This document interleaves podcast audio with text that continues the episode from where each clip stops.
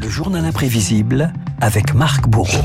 Marc, je le disais, la frontière mexicaine surveillée comme le lait sur le feu. Les États-Unis ont abrogé la semaine dernière les restrictions sanitaires aux migrants dépourvus de visa. Washington redoute désormais un afflux massif de réfugiés. L'occasion de se pencher sur cette frontière mexicaine, un lieu chargé d'histoire et de symboles.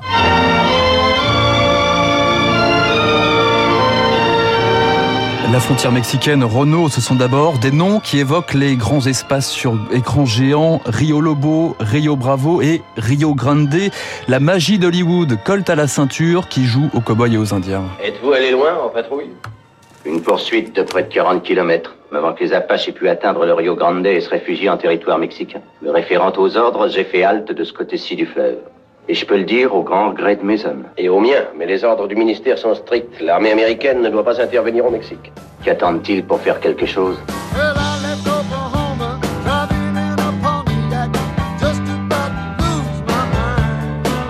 Mexique, États-Unis, le pays de Frida Kahlo face à celui de John Wayne, un folklore pour Eric Clapton qui parcourt les 3150 km de frontières communes de l'Atlantique au Pacifique, de Brownsville à la Californie. La Californie, c'est Eldorado, dit-il, où les gens vivent si bien.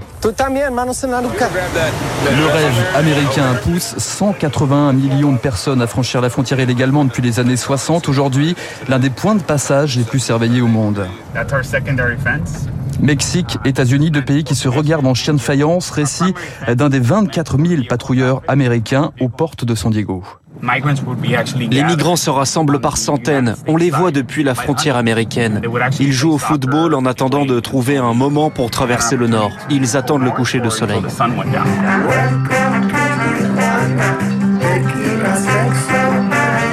Bienvenida Tijuana.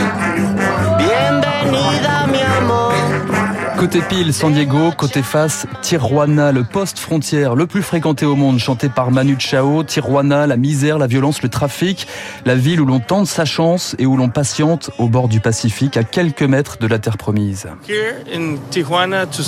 Entre Tijuana et San Diego, il y a une identité commune. C'est comme la même ville. Nous avons beaucoup de liens. Pourquoi nous séparer Si je ne peux pas faire tomber ce mur comme celui de Berlin, je vais le peindre en entier. C'est un de mes rêves les plus fous. Je vous aide pour les valises, madame Alors ça, il reste encore des hommes bien élevés dans ce pays. On va à El Paso. Ne me demandez pas pourquoi. C'est rare de rencontrer un Mexicain en costume. Les exilés mexicains, des préjugés comme dans No Country for Old Men des frères Cohen, mais aussi des parcours glorieux. La comédienne Salma Hayek ou cet autre acteur Renault, un certain Manuel Oaxaca. Vous connaissez Manuel Oaxaca? Je crois que c'est Anthony Quinn. C'est exactement, il s'agit du vrai nom d'Anthony Quinn, ancien émigré clandestin qui racontait ses premières années sur les terres américaines.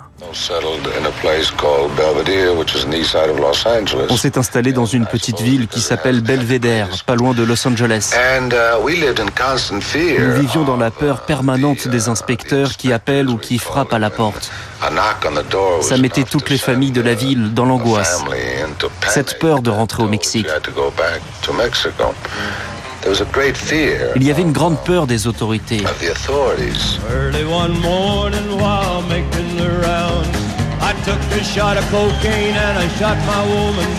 La frontière mexicaine, zone de non-droit pour les criminels dans les chansons de Johnny Cash, mais aussi dans les discours politiques. Fini les autorisations de travail temporaires pour relancer l'industrie américaine dans les années 60. Les États-Unis, peu à peu, se barricadent. On l'appellera peut-être un jour la Grande Muraille de Bush. Car le projet du président américain est pharaonique. 1200 kilomètres de murs de séparation entre les États-Unis et le Mexique. L'Amérique qui érige des murs, un symbole et une promesse de campagne évidemment de Donald Trump en 2016. Trump et son mur de 8 mètres de haut sur toute la frontière dans un discours particulièrement belliqueux. Nous allons travailler à un impénétrable, physique, fort, puissant, magnifique mur à la frontière sud. On va briser les tunnels et bloquer les cartels mexicains. Et le Mexique payera ce mur. Un mur qui fait aujourd'hui 727 km de long, projet suspendu dès son arrivée au pouvoir par Joe Biden. Le monde nous regarde, il nous regarde tous. Voici mon message à ceux qui vivent au-delà de nos frontières. L'Amérique a été mise à l'épreuve et nous en sommes sortis plus forts. Nous réparerons nos alliances et nous nous connecterons à nouveau au monde. La frontière mexicaine, des grandes plaines de John Ford aux forteresses politiques, une certaine image de l'État de l'Amérique et de son rêve.